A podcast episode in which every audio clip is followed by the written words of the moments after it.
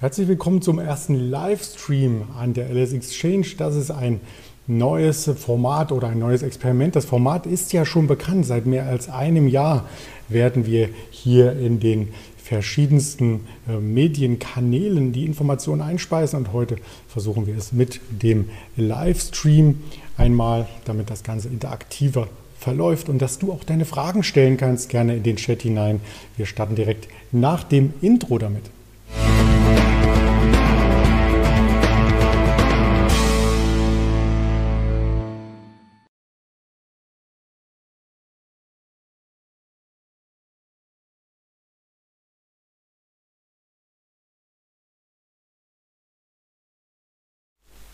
Die Themen sind schon skizziert, was wir heute besprechen möchten. Hier an der LS Exchange, den DAX möchten wir uns anschauen, nach dem IFO eher unentschlossen zum Morgen. Wir möchten auf die Tesla-Zahlen blicken und wir möchten diesen Immobilienkampf in Anführungsstrichen noch einmal erörtern zwischen Vonovia und Deutsche Wohnen.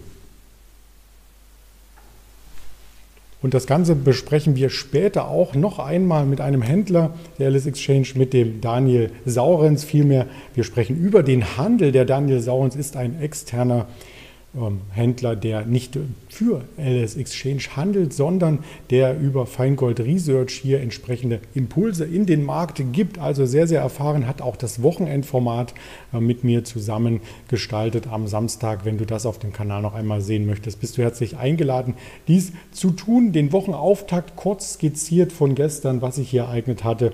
Wir hatten ein leichtes Minus zu verzeichnen, 0,3 Prozent ungefähr, also 15.618 ging der DAX aus dem Handel, hat damit nicht die Hochs, die wir zwischenzeitlich in der vergangenen Woche anpeilten, die 15.700 erreichen können. Also da fehlte so ein bisschen Schwung am Markt und das rührte von den China-Sorgen her. Das hatten wir gestern mit dem Daniel, dem Händler aus der LS Exchange hier entsprechend ergründet. Eine Tencent war schwächer, eine Alibaba. Das Ganze erzieht sich auch noch heute mit in den Markt hinein. Also die Regulierungen in China selbst, die sind für Aktionäre im Moment nicht das, was sie sich vorstellen bei einem Investment. Sie ziehen sich zurück aus dem Markt und das ähm, zeigt sich dann in den Kursen wieder. Schuld war aber neben China auch so ein Stück weit der IFO-Index. Wenn man hier sich die Grafik antaut, anschaut vom Wirtschaftsinstitut, ähm, so geht hinten rechts, also auf der rechten äh, Seite des Charts der IFO-Index leicht nach unten. Die Erwartungen waren, dass er noch ein Stück weit weiter ansteigt, hat er nicht. Er ist viel mehr gefallen. Also hier werden die Erwartungen von mehreren Unternehmen quasi zusammen addiert und als Index abgebildet. Und das Ganze kann man dann später sich anschauen und ja, auch hier entsprechend mit einer Marke von über 100 noch positiv bewerten, wenngleich der kleine Dämpfer jetzt hier vom letzten Monat doch ein wenig nachdenklich stimmt. Die Pandemiezahlen sind auch gestiegen. Vielleicht ist das auch mit das Zünglein an der Waage gewesen für die Beurteilung der Wirtschaft. Also aktuelle Erwartungen und zukünftige Erwartungen werden hier reflektiert beim Geschäftsklima, bei der Geschäftslage und in Rot die Geschäftserwartungen. Und die sind am weitesten gefallen im letzten Monat. Also mal schauen, wie sich das Ganze auch in Hinblick auf Chipmangel und so weiter hier auflöst.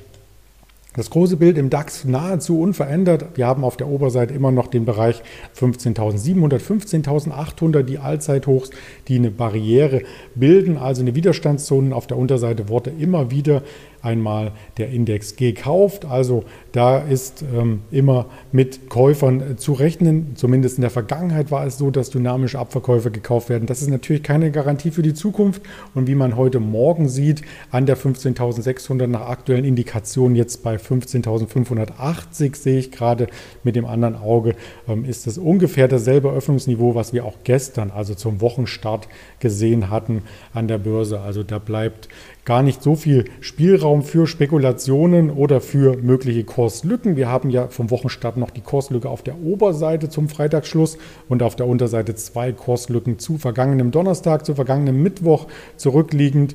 Ähm, und ja, je nachdem, wo der Markt in welche Kurslücke er zuerst eintaucht, könnte da Dynamik entstehen. Aber vorbörslich ist hier nichts erkennbar, wo es entsprechend hingehen könnte. Was wir auf jeden Fall mit ergründen möchten, sind, wie sind denn die Quartalszahlen bei Tesla ausgefallen? Die sind gestern über den Äther gekommen nachbörslich und haben erstmal bei der Aktie zu einem Kursplus von zweieinhalb Prozent gesorgt nachbörslich, denn der Autobauer lieferte so viele Wagen aus wie noch nie und hat zudem einen Gewinn geschrieben, einen großen Gewinn, den ersten Milliardengewinn. Die Aktie reagierte verhalten, aber in den, ähm, das Unternehmen hat den Überschuss in den ersten drei Monaten oder in den letzten drei Monaten, Entschuldigung, verzehnfacht sogar im Jahresvergleich auf 1,1 Milliarden Dollar. Das sind knapp unter einer Milliarde in Euro umgerechnet, aber das war auf alle Fälle etwas, was die Anleger hier kurzfristig begeisterte. Nach Börsenschluss kam das Ganze, wie gesagt, und die Erlöse wuchsen hier in diesem Zeitraum um 98 Prozent auf insgesamt 12 Milliarden Dollar, wenn man das mit dem letzten Jahr vergleicht. Und damit sind sie sehr, sehr optimistisch gestimmt, was die normalen Modelle und die Auslieferung angeht. Und vielleicht war das Zünglein an der Waage, wie man so schön sagt, ähm, der Kommentar, dass es bei dem äh, Tesla Semi-Truck erste Auslieferungen erst im nächsten Jahr geben sollte. Das war für dieses Jahr schon erwartet worden und das könnte sein, dass die übertroffenen Quartalszahlen diesen Dämpfer hier auch noch in der Aktie ein bisschen mit einpreisen und deswegen die Aktie nicht so extrem nach oben ging. Das Unternehmen brachte insgesamt 201.304 Elektroautos an seine Kundschaft heraus und stellte aber 206.000 und einige noch weitere. Ähm, ich glaube 421 ist die genaue Zahl, ich muss es ablesen. Also ein paar mehr hergestellt, die noch nicht ähm, hier am Ende ähm, ausgeliefert wurden. Aber mit den Auslieferungen, das habe ich mir von einem guten Bekannten erklären lassen, läuft es bei Tesla nämlich ziemlich verrückt. Da blende ich mich aber gerne mal ein. Hier kommt auch die Sonne langsam ins Büro. Und zwar werden die teilweise verschifft, die Modelle, und dann auf dem entsprechenden ähm, Schiff erst zugeteilt, was es nämlich dann dort für Auslieferungen gibt und wo das Modell am Ende landet, bei welchem Besitzer. Also da wird dann die Fahrzeugidentifikationsnummer erst auf dem Schiff teilweise zugewiesen. Lassen Sie uns auf den Chart schauen. Kurs von Tesla nachbörslich etwas fester gewesen. Gestern, heute vorbörslich etwas leichter. Also da hätte man ähm, sich auch ein höheres Kursplus wünschen können als Anleger bei diesen Zahlen. Ja, die Investitionen im Kryptomarkt, die müssen hier auch noch mit berücksichtigt werden. Das gab nämlich einen Sondererlös, aber gar nicht mehr ähm, so groß die Bestände. Der Bilanzwert von Bitcoin, der übrigens gestern ja über 10% angestiegen ist, lag bei 1,31 Milliarden Dollar. Also auch das sollte man hier noch mit erwähnen. Weitere Meldungen waren gestern am Tag Vonovia und Deutsche Wohnen. War es das nun, titelt quasi die Tagesschau hier, die größte Übernahme im deutschen Immobiliensektor ist wieder gescheitert. Es gab ja schon mal eine ein Versuch, eine versuchte Übernahme und das Ziel war, dass die Deutsche Wohnenaktien mit 50 Prozent Zustimmung quasi hier eingesammelt werden sollten und am Ende waren es dann eben nur 47,6 Prozent. Also nachdem es vor fünf Jahren schon mal gescheitert ist, diesmal wieder gescheitert, bin ich wirklich gespannt, ob es noch einen dritten Anlauf gibt. Und trotzdem ist ja die Vonovia mit 18,36 Prozent immer noch der größte Aktionär von Deutsche Wohnen. Also wenn der Plan auf Eis gelegt wird, dann könnten die Aktienanteile hier auch entsprechend mit äh, verwässert werden. Also im Sinne von, ähm, dass das Unternehmen sagt, jetzt haben wir auch keine Lust mehr und geben unseren Anteil ab, müssen natürlich erstmal einen Käufer finden. Also das dürfte spannend werden, was da in dem Bereich vonstatten geht. Und beide Aktien waren auch Tagesgewinner jeweils und Tagesverlierer, zumindest im ähm, Ranking gestern mit äh, stark vertreten. Wir schauen uns die Charts an. Vonovia hat natürlich dadurch einen Dämpfer erlangt, weil es eben nicht Europas größter Immobilienkonzern wird. Es gab die Schlappe wie es so schön heißt in den Medien, also Rücklauf auf 56 Euro. Vielleicht muss auch das Angebot nochmal nachgebessert werden. Das würde heißen, dass Vonovia noch mehr Geld hier auf sich nehmen muss, um die Übernahme zu stemmen. Also das ist die größte große Frage, ob das überhaupt gewollt ist vom Unternehmen. Ähm, das neue Angebot wäre nämlich dann teurer, wie gesagt. Und bei Deutsche Wohnen, die können sich eigentlich entspannt zurücklegen, denn wenn es ein neues Angebot gibt und das ist teurer, dann dürfte auch der Aktienkurs, wie man hier gesehen hat, Ende Mai ähm, dann auf diesen Zielkurs gehen. Genau das war nämlich passiert, denn an diesen Zielkurs hat sich die Aktie mehr oder minder seitwärts bewegt und nicht viele neue Impulse gezeigt.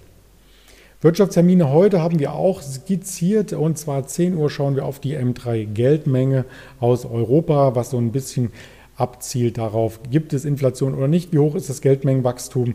Da sind wir gespannt. 14.30 Uhr dann auf die Auftragseingänge langlebiger Güter aus den USA.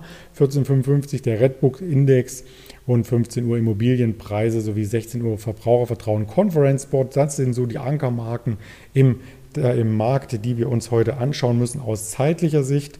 Und die Unternehmenstermine, die sprudeln fleißig. In dieser Woche haben wir sehr, sehr viele Quartalszahlen. Unter anderem am Vormittag noch von Vodafone OPS vor Handelsstart in den USA General Electric 3M.